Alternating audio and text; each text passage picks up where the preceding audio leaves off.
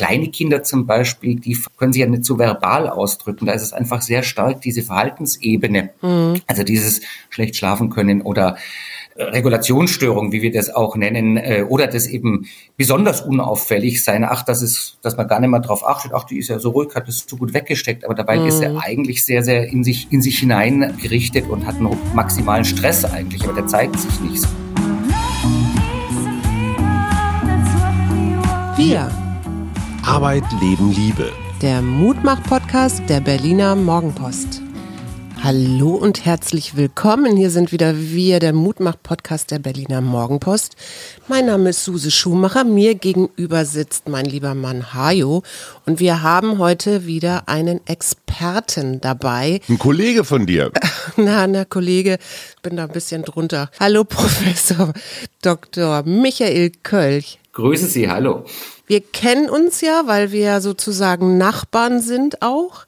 Ich möchte Sie aber einmal vorstellen, Sie sind der Direktor der Klinik für Psychiatrie, Neurologie, Psychosomatik und Psychotherapie im Kinder- und Jugendalter der Universitätsmedizin Rostock und Sie sind Präsident der Deutschen Gesellschaft für Kinder- und Jugendpsychiatrie, Psychosomatik und Psychotherapie. Lieber Professor Kölch, äh, bei uns ganz konkret hier den Schumachers, aber bei vielen anderen Menschen in Deutschland auch gerade steht womöglich der Ukrainer.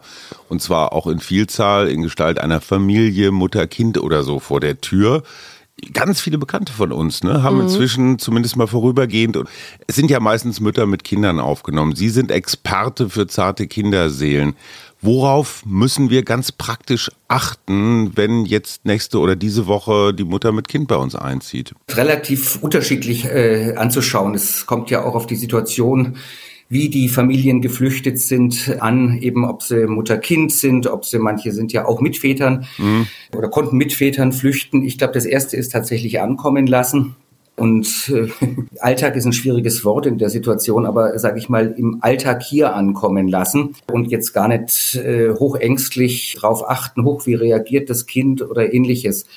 Und dann ein bisschen gucken, wie ja, so ganz allgemein, wie wenn auch Kinder nicht geflohen wären, wie geht's denen? Also merkt man, dass die Kinder gut schlafen, merkt man, dass die Kinder verängstigt sind, dann wird man eher wachsam sein, wenn die Kinder sich in Anführungszeichen normal verhalten. Wenn man erstmal jetzt keine Auffälligkeit sieht, dann wird man auch nicht besonders intrusiv, wie wir das so nennen, also besonders mhm. eindringlich auf die eingehen. Was, was vielleicht an der Stelle wichtig ist, ist, ähm, wo man schon sensibel sein muss, ist gerade bei, bei kleineren Kindern, also bei, so sage ich mal, ein, zwei, dreijährigen, mhm. wenn die so hypernormal erscheinen, aber eher so ruhig, also so wie eingefroren oder ja huch, macht ja gar nichts. Das ist eher so ein Zeichen, dass die eigentlich Stress haben oder dass die so mhm. unter Stress stehen, weil also dieses ganz unauffällig sein manchmal auch ein Zeichen sein kann, dass eigentlich so eine gewisse Belastung äh, besteht. Aber das ist jetzt mal so global vielleicht zum Einstieg.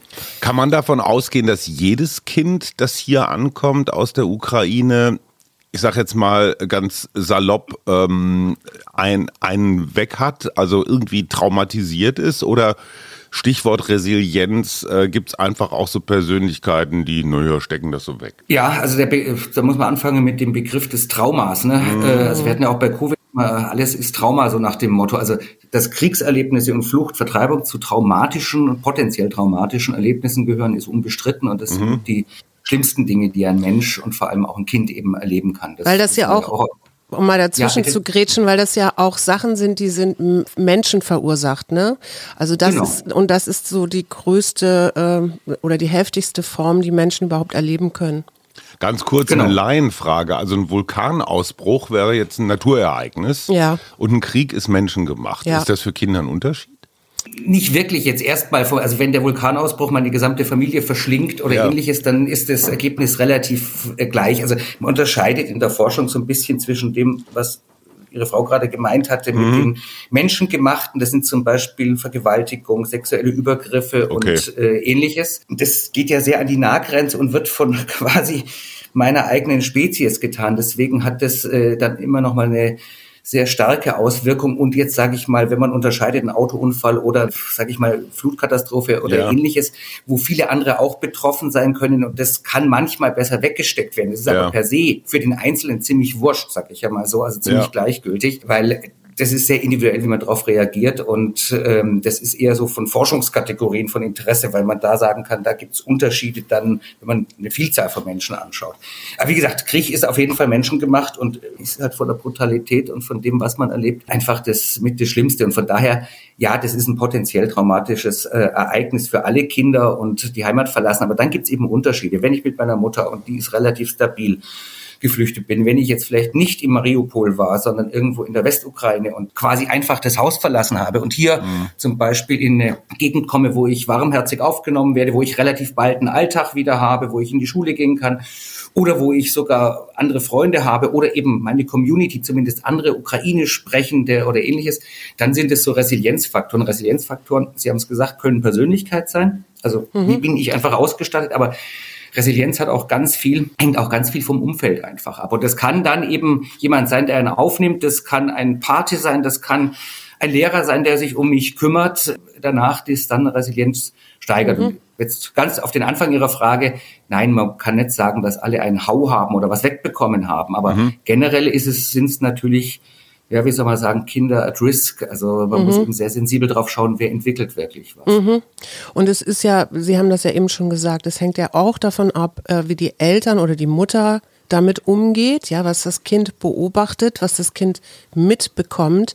Wenn ich jetzt feststelle, dass die ukrainische Mutter mit dem Kleinkind oder dem jugendlichen Kind belastet ist, was gibt es dann hier in Deutschland für Hilfsmöglichkeiten, also für Unterstützung, mal ganz abgesehen von meiner eigenen menschlichen Unterstützung? Ja, ja also auch da, Deutschland stellt sich ja gerade erst drauf ein und wir sind da auch dabei, so ein bisschen sage ich mal, nochmal Unterstützungsangebote aufzubauen und äh, auch zu sensibilisieren. Die ersten Ansprechpartner, zum Beispiel niedrigschwellig, sind auch immer Erziehungsberatungsstellen oder mhm. äh, ähnliches, weil die sehr niedrigschwellig sind. Und das, wie gesagt, das erstmal das Ansprechen auch, auch gerade das, was Sie gesagt hatten, wenn man merkt, dass eine Mutter zum Beispiel belastet ist. Also kindliche Belastung entsteht immer auch über elterliche Belastung. Das ist so ein wunderbarer Teufelskreis, der miteinander mhm. zusammenhängt. Einfach auch zum Beispiel tatsächlich die Mutter mal anzusprechen, ob sie Ängste hat und ähnliches. Oder vielleicht auch mal zu entlasten, dann eben zum Beispiel Dinge mit dem Kind mal alleine zu machen, die Mutter mal selber zur Ruhe kommen zu lassen. Mhm. Äh, oder der auch mal eine für sich selber Zeit äh, quasi zu verschaffen. Das ist so eine Möglichkeit. Und dann eben Erziehungsberatungsstellen. Es gibt auch, und da sind wir eben dabei, aber da muss, es braucht halt auch immer eine gewisse Zeit, zum Beispiel diese, also Flüchtlingshilfe ist ja hier ganz, ganz engagiert und ganz mhm. nah dran ähm, und quasi die Helfer auch fit zu machen. Das ist unsere Intention, dass man hier niedrigschwellig äh, reagieren kann. Und natürlich auch zum Beispiel, ich sag mal so, es ist ja immer, dass ich mich, dass ich Vertrauen fasse und ähnliches, das hängt ja auch ein bisschen zusammen. Also habe ich meine Community zum Beispiel auch zu schauen, gibt es jemand aus der Community der mhm. Menschen, die diese unterstützen können. Mhm. Ist es denn so, kann man generell sagen, je schneller man wieder in so einer alltäglichen Routine ist, desto besser? Also sollte man hier sehen, die Kinder so schnell wie möglich zumindest mal in so eine Art Schule oder Willkommensklassen zu schicken? Oder plädieren Sie dafür, erstmal ein bisschen ruhig, ein bisschen spazieren gehen äh, und ganz viele Bilder am besten aus der Ukraine live begucken? Entschuldigung, der letzte äh, war ironisch. Ja, ja, wobei das ein wichtiger Punkt ist. Also das haben wir gelernt nach 2015, wo man gerade auch pädagogisch so gedacht hatte, die deutsche Kinder- und Jugendhilfe Medienzeiten einschränken und mhm. ähnliches. Also tatsächlich der Kontakt mhm. zur Heimat, zum Vater und sonst was sollte nicht unterbunden werden. Ob man ah, okay. jetzt ständig zu 24 Stunden Bombenbilder äh, sich anschauen muss, das ist natürlich, äh, also das, worauf sie ironisch abzielt, das ist natürlich nicht gut. Aber diesen Kontakt halten äh, lassen, das ist ganz, ganz, ganz extrem äh, wichtig und durchaus auch Informationen mitzubekommen, aber dann auch einordnen, also mit dem mhm. Kind auch drüber mhm. sprechen. Also jetzt nicht bloß Bilder zeigen, die furchtbar sind, sondern dann eben auch einordnen. Es mag Kinder geben, die brauchen ein bisschen, aber generell ist es so, und das, auch das hatten wir nach 2015, wenn Sie jetzt hier in Berlin denken, da waren ganz viele im damals Flughafen Tempelhof, jetzt ist es Tegel. Äh, die unbegleiteten Minderjährigen sind vom Jugendamt relativ rasch äh, betreut worden. Mhm. Die, die in Familien waren, waren zum Teil ewig dort und hatten keine Schule und hatten, äh, also da wurde sich nicht so gekümmert drum. Und das ist eigentlich mit das Schlimmste, wenn die dann äh, irgendwo sitzen und abwarten den ganzen Tag. Das mhm. kann sich jeder für sich selber vorstellen. Mhm. Äh, strukturlos, ohne Zukunft, ohne Perspektive ist äh, nie gut für die, mhm. für die Psyche. Äh, und von daher ist es tatsächlich so, einen Alltag möglichst äh, rasch für diese Kinder zu schaffen. Natürlich ohne zu überfordern. Jetzt nicht irgendwie Leistungsstress, Schule, du musst, du musst. Und natürlich die, die so ein bisschen brauchen oder denen so nicht so gut geht, dass man denen auch eine ja, wie soll man sagen, Auszeit oder die, die Möglichkeit zur Ruhe zu kommen, mhm. äh, zu geben, äh, das ist natürlich trotzdem auch wichtig. Aber jetzt äh, ewig, ewig nichts zu geben oder dieses Bild wunderbar erstmal quasi Kurklinik und entspannen, das haut eh nicht hin. Wellness. Genau. Ja. ja. Das haut eh nicht hin, weil ja. einfach ja die, das, die, die Psyche auch so, sage ich mal, sich beschäftigt mit dem, was war. Mhm. Was ich gut fand, ich habe gesehen, dass die Kinder- und Jugendpsychiatrie der Universitätsklinik Ulm so einen ähm, Leitfaden, äh, also auf der Homepage hat. Da kann ich sehen, wie ich zum Beispiel Gespräche führe, ja, oder woran ich erkenne, dass Kinder äh, posttraumatische Belastungsstörungen haben, also was das für Symptome hat. Und da gibt's ja durchaus Unterschiede je nach Alter, oder? Genau, wir haben das auch auf unserer Homepage, wir hatten das der, der Fachgesellschaft GKJP.de quasi draufgesetzt, haben mhm. da auch übrigens noch von der Uni in Homburg, äh, also Homburg-Saarland, zum Beispiel auch auf Ukrainisch übersetzt so ein Ratgeber, wie kann man eben Resilienz bei Kindern stärken, mhm. wie kann man so Entspannungsübungen, wenn Stress, Anspannung ist, äh, machen, ähm, zur Verfügung gestellt. Eben das, was ich vorhin gemeint habe mit niedrigschwellig. Die Sache der Altersabhängigkeit ist ganz richtig oder das ist ja genau das, was die Kinder- und Jugendpsychiatrie so spannend macht, weil wir einfach sehr unterschiedliche Stufen haben. Mhm. Im Erwachsenenalter ist relativ vieles gleich, aber im Kindesalter ist es eben sehr, sehr unterschiedlich, ob ich einen Dreijährigen, Sechsjährigen, Zwölfjährigen, Sechzehnjährigen oder Sechzehnjährige habe. Äh, kleine Kinder zum Beispiel, die fallen ja eher dadurch, können sie ja nicht so verbal ausdrücken. Da ist es einfach sehr stark diese Verhaltensebene. Mhm. Also dieses schlecht schlafen können oder Regulationsstörung, wie wir das auch nennen, äh, oder das eben besonders unauffällig sein. Ach, das ist, dass man gar nicht mehr drauf achtet. Ach, die ist ja so ruhig, hat das so gut weggesteckt. Aber dabei mhm. ist er eigentlich sehr, sehr in sich, in sich hinein gerichtet und hat einen maximalen Stress eigentlich. Aber der zeigt sich nicht so. Und bei, bei kleineren Kindern ist es dann wieder, dass sie wieder einnässen anfangen oder dass mhm. es sowas, mhm. wir nennen das regressiv, dass sie mal wieder, das ist auch okay, eine Zeit lang äh, bei Muttern im Bett schlafen müssen, obwohl sie eigentlich schon im eigenen Bett geschlafen haben.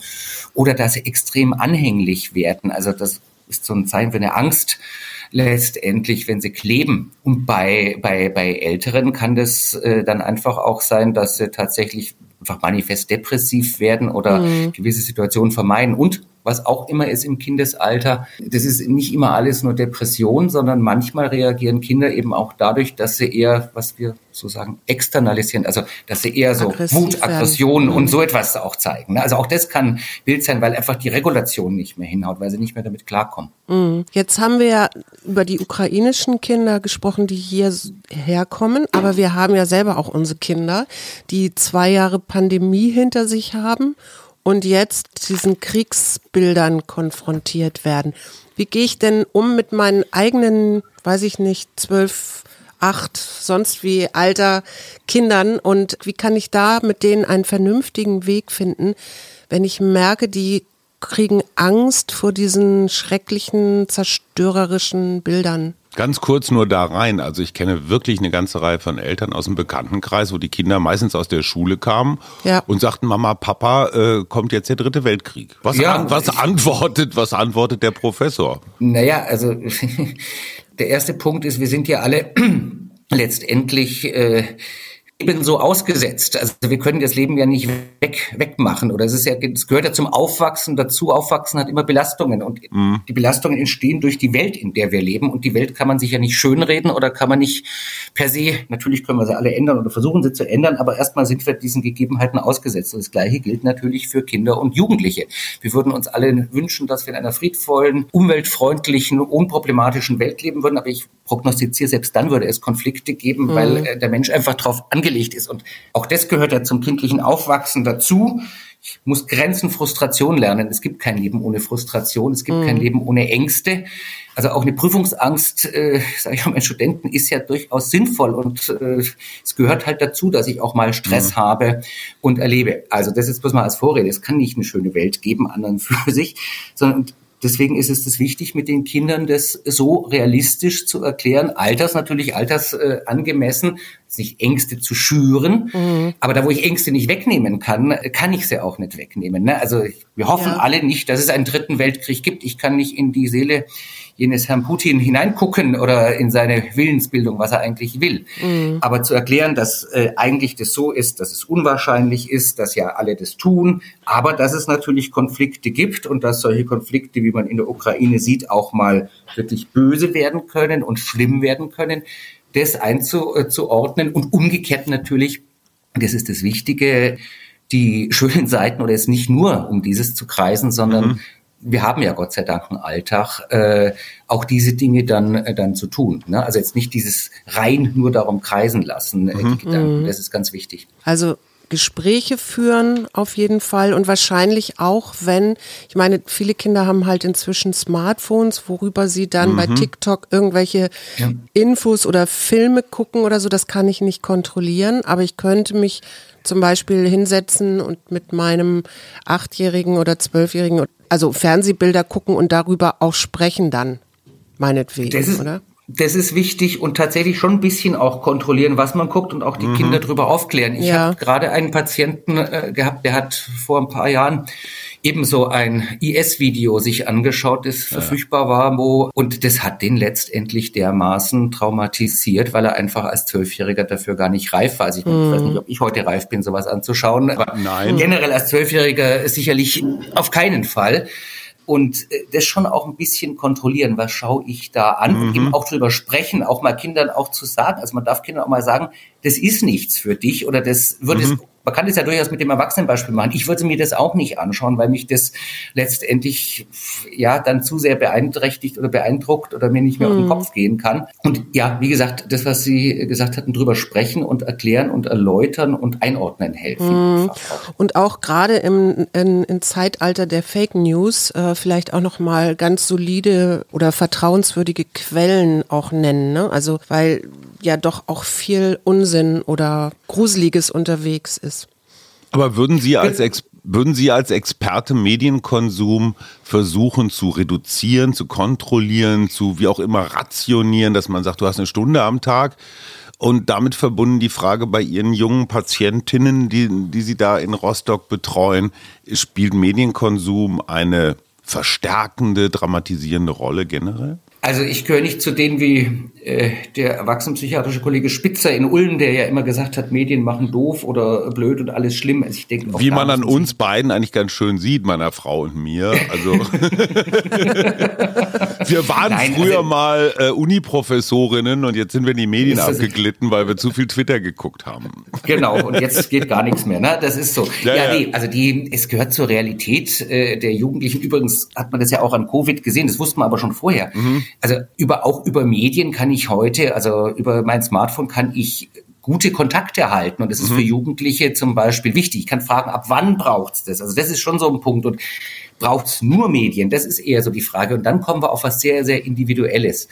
Die Kinder und Jugendlichen, die das ohnehin gut äh, bewältigen, äh, sage ich mal, da brauche ich auch nicht rationieren. Dann, wenn ich mhm. ein Problem habe, dass mhm. ich nur noch daddle oder nicht mehr rausgehe oder das mein Schlaf-Wach-Rhythmus äh, verschiebt, weil ich bis um eins äh, da noch dranhänge, dann habe ich ein Problem. Also ich gehe eigentlich immer andersrum ran. Ich mache nichts zum Problem, wenn es kein Problem in meinem ganz normalen sozialen Leben quasi führt. Und so würde ich das bei den Kindern und Jugendlichen auch anschauen. Dann, wenn ich merke, der, der, trifft keine anderen mehr, der dattelt nur noch oder sitzt nur noch vor diesem Teilchen dran, dann ist es irgendwie komisch. Dann sollte man durchaus auch mal über Rationierung und ähnliches nachdenken.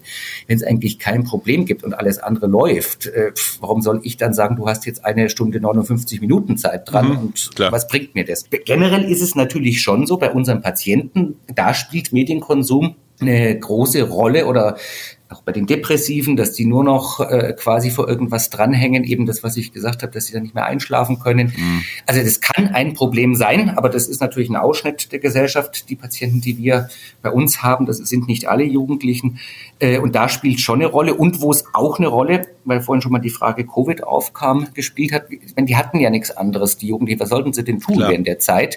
Und diese Übergangsphase, also da gibt es einfach einen Prozentsatz von Jugendlichen, die dieses zurück in die Struktur hoch, ich muss morgens wieder um acht in der mhm. Schule sein, also das heißt, ich muss auch früher ins Bett gehen und so etwas, die das nicht geschafft haben. Und mhm. die haben jetzt tatsächlich ein richtiges Problem. Mhm, genau, und darauf wollte ich jetzt nämlich auch kommen, nämlich auf diese zwei Jahre Covid. Ich habe irgendeine Zeitungsnachricht gesehen, äh, dass jetzt starke Schulangst da ist nach Corona, hat sicherlich auch mit äh, Druck zu tun. Du musst das jetzt hier irgendwie musst du wieder ranrauschen.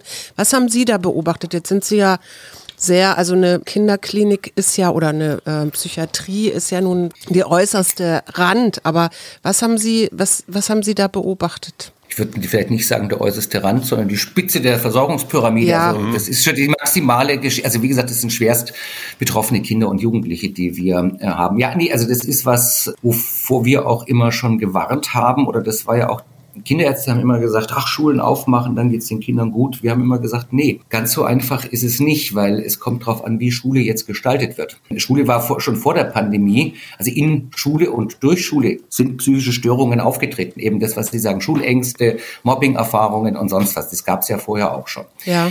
Ich spreche für Schule. Also Schule ist der wichtigste Lebensort für Kinder und Jugendliche. Das ist ganz unstrittig. Aber wenn ich jetzt Schule so gestalte und Sie kennen ja vielleicht auch das Programm der Bundesregierung, das war noch der alten Bundesregierung, Aufholen. Mhm. Aufholen heißt schon, ich muss quasi, ich bin gejagt sozusagen. Mhm. Also das ist schon so wunderbar stressausdrückend. Wenn ich Schule so gestalte, dass, was auch manche berichtet haben, dass ich quasi jetzt in einem Quartal irgendwie den Stoff nachholen muss plus neuen Stoff mache, dann habe ich das wunderbarste Stresspaket, das mhm. ich Kindern und Jugendlichen draufknallen kann. Mhm. Wenn ich jetzt so ein bisschen mal, also Lehrplan ist was von Menschen gemachtes und nichts Gottgegebenes oder fest in äh, Stein gemeißeltes. Das ist es halt bei uns in Deutschland kaum änderbar immer. Äh, wenn ich jetzt mal sage, ist es der Lehrplan so wichtig, sondern gucke ich jetzt mal, ah, haben die viel gelernt, was Selbstlernen, also haben sie mhm. große Kompetenzen wer hat wo wie Lücken und vielleicht ihre Kinder hätten jetzt vielleicht weniger Lücken, weil sie die gut unterstützen könnten. Wer hat vielleicht zu Hause eher Probleme, der ist wirklich abgehängt worden durch diesen Online-Unterricht, weil einfach weniger Unterstützung möglich war, weil beide Eltern ständig arbeiten mussten oder weil es generell diese Unterstützungsmöglichkeiten nicht gibt mal ein bisschen entschlanken, was den Leistungsdruck angeht und mal, ja, gucken, sag ich mal, wo stehen die dann, dann wäre das extrem günstig. Aber was man eben hört, ist, dass doch, und da tun mir auch die Lehrer leid, weil die machen ja extrem viel, aber die haben ja auch ihre Vorgaben. Schulen sind ja Ämter letztendlich oder Behörden. Mhm. Wenn natürlich der Druck insgesamt kommt, ich muss das und das erreicht haben oder das ist das Ziel, dann habe ich jetzt äh, eigentlich was, was tatsächlich Kindern noch mal mehr Angst macht. Und der andere Punkt ist natürlich das Elternhaus, das muss man auch sagen. Also auch da gilt es, was wir vorhin gesagt hatten äh, wenn Eltern mit Kindern reden, äh, sprechen, sagen, jetzt gucken wir mal, wie das läuft, du wirst es schon schaffen, schauen wir mal, und wenn es jetzt nicht die Eins ist, sondern vielleicht nur die Drei, dann ist es trotzdem toll nach der Zeit und ähnliches.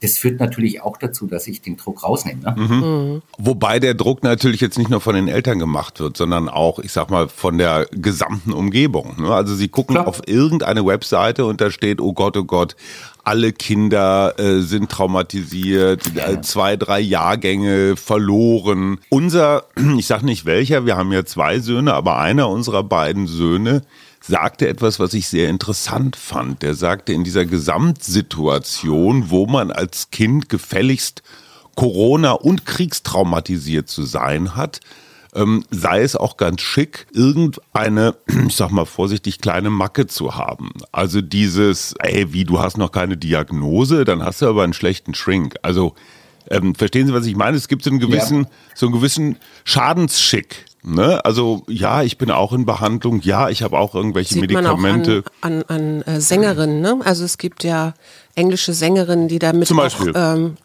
spielen, ne? Also oder sagen, ich habe Depressionen. Ich hab, genau. Ne? Also also ich weiß, dass das jetzt für Ihre Profession ein bisschen schwierig ist. Ist ja auch Kundschaft, aber trotzdem merken Sie sowas wie, also ein Kind, das jetzt gar keine Auffälligkeiten hat, dass es einfach noch nicht austherapiert? Nee, nee, also auch das, äh, da haben wir gar kein Problem mit. Wir hatten, wir hatten uns als wenig, eine der wenigen Fachgesellschaften auch immer das sehr relativiert und haben uns immer dagegen gewehrt, dass wir sagen, sind äh, Prävalenz psychischer Auffälligkeiten bei Kindern und Jugendlichen. Wir haben immer gesagt, dass das sehr differenziert anzuschauen ist. Übrigens auch alle diese Studien, die immer durch die Medien gingen, mhm. die haben ja keine Diagnosen. Mhm. Es ist ja nicht so, dass in Deutschland auch vor der Pandemie 20 und jetzt 30 Prozent der Kinder oder mhm 18 mhm. und, und 29 äh, Prozent der Kinder Diagnosen haben, sondern das sind epidemiologische Untersuchungen mit Fragebögen, ja. Screening-Fragebögen. Das sind Auffälligkeiten, das mhm. sind auch noch keine Diagnosen. Die Zahlen mhm. liegen viel, viel niedriger. Okay. Und natürlich ist es beim nach solchen Belastungsfaktoren wie bei nach der Covid-Krise 20, äh, zwei Jahre lang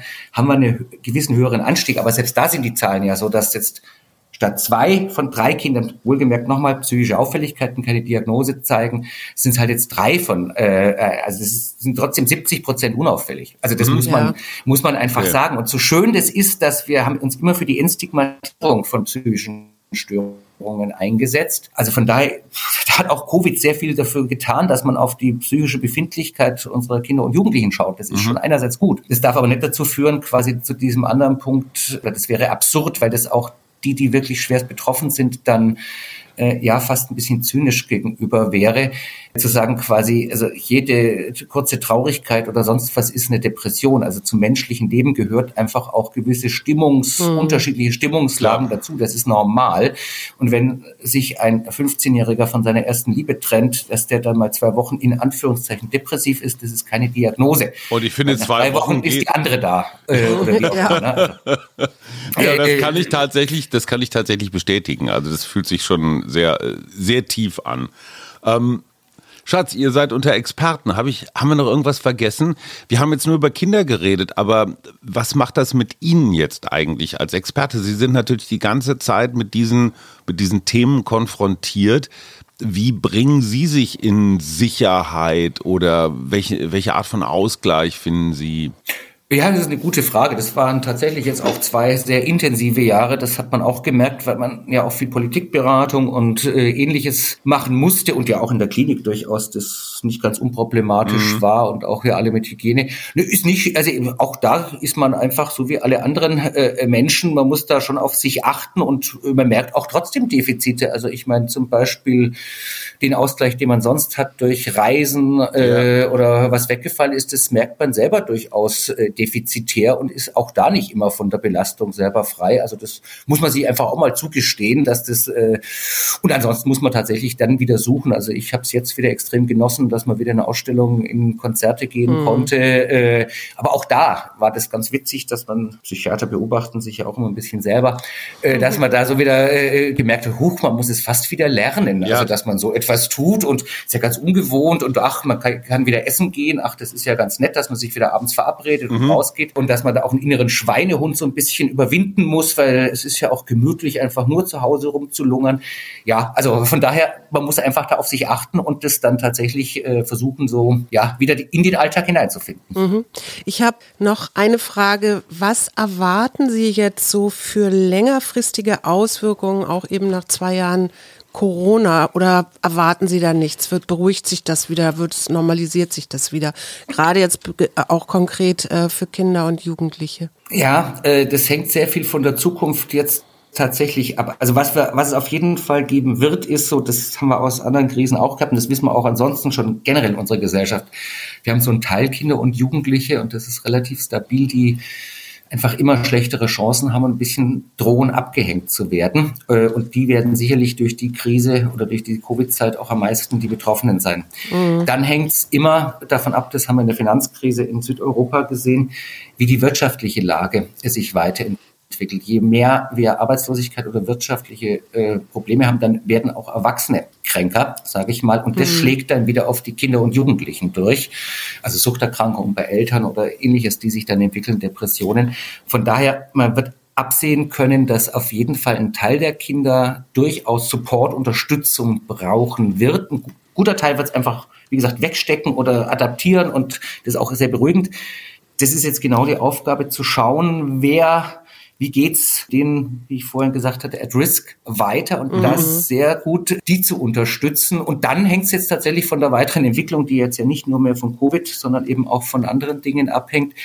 Weil immer wenn es mal wirtschaftliche Krisen gibt, dann verschlechtern sich auch die psychische Befindlichkeit letztendlich von Familien. Und dann haben wir da Folgeprobleme.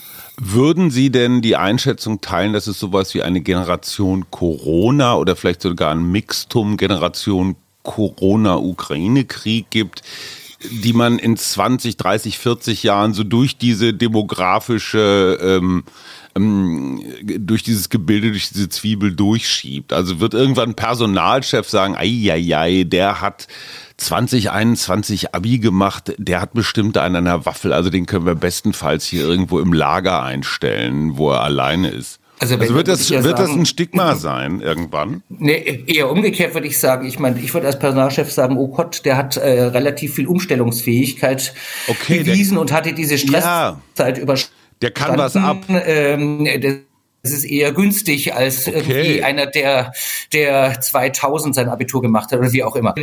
Nee, ja, also ich glaube, das ist sicherlich, ich habe hab äh, in der Wendezeit oder vor der Wendezeit quasi Abitur gemacht im Westen Deutschlands damals. Mich hat es sehr beeindruckt, bin ja dann auch bald nach Ostdeutschland gegangen damals. Ich glaube, jede Generation hat ihre prägenden Ereignisse. Das waren jetzt sicherlich nochmal besonders prägende Ereignisse. Es werden weitere prägende Ereignisse kommen. Ich glaube nicht und die Jugendlichen selber wehren sich ja auch gegen so eine Zuschreibung. Mhm. Ich finde es auch übertrieben, Generation Corona, wo hört die auf, wo fängt ja. die an, nach ja. dem Motto. Das glaube ich schon. Es sind so wie, wie bei mir immer die Wendezeit quasi engrammatisch da ist und für mich ein Bezugspunkt ist, was in der Jugend war. Äh, so wird es für diese Generation sicherlich ein äh, Bezugspunkt bleiben. Aber wie gesagt, im Sinne des negativen Stigmas, das glaube ich auch weniger, weil wie gesagt, die Jugendlichen haben extrem viel geleistet in der Zeit und dieses, diese Selbstkompetenz zu lernen und trotzdem irgendwie auch Beziehungen aufrechtzuerhalten und das alles, das ist ja eher eine super Stärke. Ja, prima. Mhm. Mir fällt da immer dieser Satz ein, lebe wild und gefährlich. Aber, ja, aber es ist, sollte vielleicht ja, auch eine freie Entscheidung aber sein. Natürlich. Mit Maske, aber mit Maske. Aber mit Maske, genau. Und Nicht, weil Putin das gerade anordnet. Ich, wir sind ja ein Mutmach-Podcast und ich stelle immer am Ende gerne noch die Frage, was macht Ihnen Mut? Ach, ehrlicherweise einfach, dass tatsächlich A, erstmal jetzt auf Covid bezogen, auch da immer, wir haben so viel auf Querdenker und was weiß ich geguckt, aber dass doch eigentlich 90 Prozent der Bevölkerung und 90 Prozent der Jugendlichen extrem vernünftig, extrem intelligent mhm. mit mhm. Lagen umgegangen sind. Und andererseits, dass wir ungefähr eigentlich umgekehrt auch immer eine Gesellschaft sind, und das auch sehen wir jetzt gerade, die eigentlich extrem ja, rasch reagieren kann und umstellen kann. Mhm. Und das finde ich eigentlich umgekehrt auch immer ziemlich äh, mutmachend und optimistisch in die Zukunft blicken lassend. Okay, und da brauche ich jetzt nochmal als Medienschaffender ganz zum Schluss von Ihnen eine Kopfwäsche. Sie kennen das Phänomen ja auch. Wir Medien gucken immer erstmal auf das Dramatische, auf das Schreckliche, auf das Fürchterliche. Die 90 Prozent, die Sie gerade erwähnt haben, sind für uns extrem unsexy als Medienschaffende, weil die einfach, Klar. sorry, scheiße normal sind. Ähm, würden Sie jetzt als, als Fachmann fürs Seelische sagen, dieses, diese Fixierung der Medien auf das Negative, auf das Drama, ist das okay? Muss das so? Lernt man Umgang damit oder halten Sie das für ein gesellschaftliches Problem? Ich glaube, man kann den Medien jetzt nicht unbedingt was vorwerfen. Die Frage ist eher umgekehrt der Rezipient, also der, mhm. der es liest oder aufnimmt, der muss, muss eigentlich damit umgehen können, uns einordnen können. Und äh, wie gesagt, wenn die 25. Anfrage zum Interview kam, wie viele Kinder sind psychisch krank durch Covid, dann kann ich ja nichts Neues sagen. Hab ich Können Sie nicht mal eine höhere Zahl nennen? Ne? ja, wo ich auch immer sage, das ist doch langweilig. Was soll ich jetzt da erklären? Das wissen die Leute ja schon. Ja. Also das ist so, so der Punkt. Ich denke, eh, dass äh, die negativen Sachen sich besser verkaufen, ist, ist so klar. Ja. Äh, die Aufmerksamkeit äh, ran sich ziehen. Die Frage ist eher tatsächlich die Medienkompetenz. Ich glaube, das ist eher auf seitens derer, die es lesen, quasi das einordnen zu können und zu sagen, oh Gott, oh Gott, ist jetzt alles schlimm, sondern sagen, ja. nee, es gibt das und das auch noch, aber die berichten jetzt darüber. Ja. So, genau. Ich glaube, das ist eher, äh, eher der Punkt. Stattdessen lieber Mutmach-Podcast hören, weil so das versuchen wir nämlich seit zwei Jahren, mal die, die Perspektive zu wechseln und den Fokus auf positive Sachen zu lenken. Meine Frau fischt für ein Lob von Ihnen, dass Nein. Sie sagen, es ist total wichtig, Nein. was Sie da machen mit Ihrem Das ist super, was Danke. Sie machen. Hat ein bisschen gedauert, Herr Professor. Nächstes Mal bitte schneller. Das bestellte Lob. Wir danken Ihnen sehr, sehr für dieses nette Interview und ja, grüßen Sie nach Rostock. Bleiben Sie seelisch bleiben, gesund. Bleiben Sie seelisch gesund. Ganz herzlichen Dank.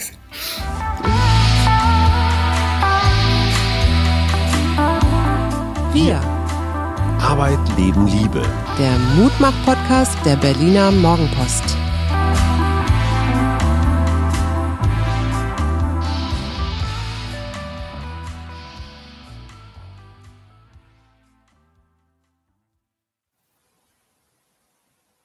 Sie uns noch? Jetzt höre ich Sie wieder, ja, genau. Super. So, mit Rücksicht auf Ihre Zeit. Ich drücke jetzt auf Stopp. Dann braucht das irgendwie ein paar wenige Sekunden, um hochzuladen.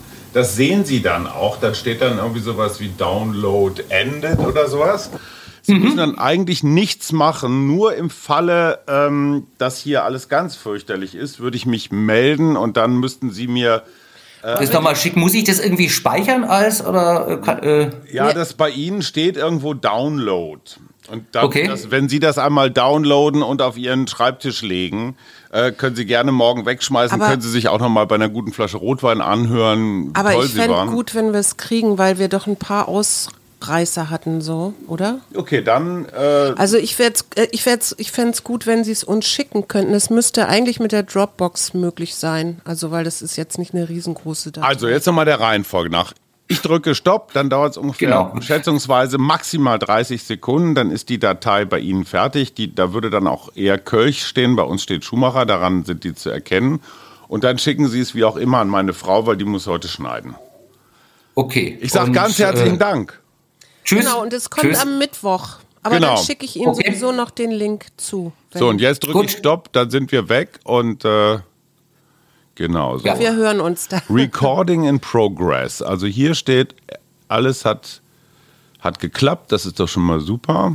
Und hier lädt er mir schon einen am Schreibtisch. Die mache ich aus. Die, äh, So. die sind genau Start Podcasting. Nein, das brauche ich jetzt nicht. Was mache ich jetzt? Genau, jetzt ist es da. Genau, jetzt könnte ich es runterladen, oder? Genau, bitte. Bitte. Und ich sag schon mal Tschüss, weil ich habe jetzt gleich das nächste Zoom-Meeting. Ja. Geht Ja. heute Schlag auf Schlag. Tschüss und schönen Tag. So, noch nicht auflegen. Hier muss ich noch fünf Tschüss. Minuten. Tschüss, mein Schatz. Ich schicke dir dann die fertige Datei zum Bearbeiten. Ich füge das einmal zusammen. Ja. So, bei mir. Bei mir macht er nix. Also wenn ich auf das draufklicke, macht er irgendwie nix auf das MP3. Okay, aber da, da ist so ein Pfeil daneben äh, zum Downloaden. Macht er nichts? Ja, ja, auf den habe ich geklickt. Auf den habe ich geklickt. Passiert nichts? Storage unknown. Moment. Ich schaue noch. Ja. Nee, unknown. Äh, links ist so ein kleiner Pfeil, da steht MP3. Oder? Jetzt macht das, jetzt macht das, jetzt macht das. Super. Jetzt macht das. So, und es geht relativ schnell. Das dauert ein paar Sekunden. Und wenn Sie das auf die, wenn Sie das mal nach Ein Podcast von Funke.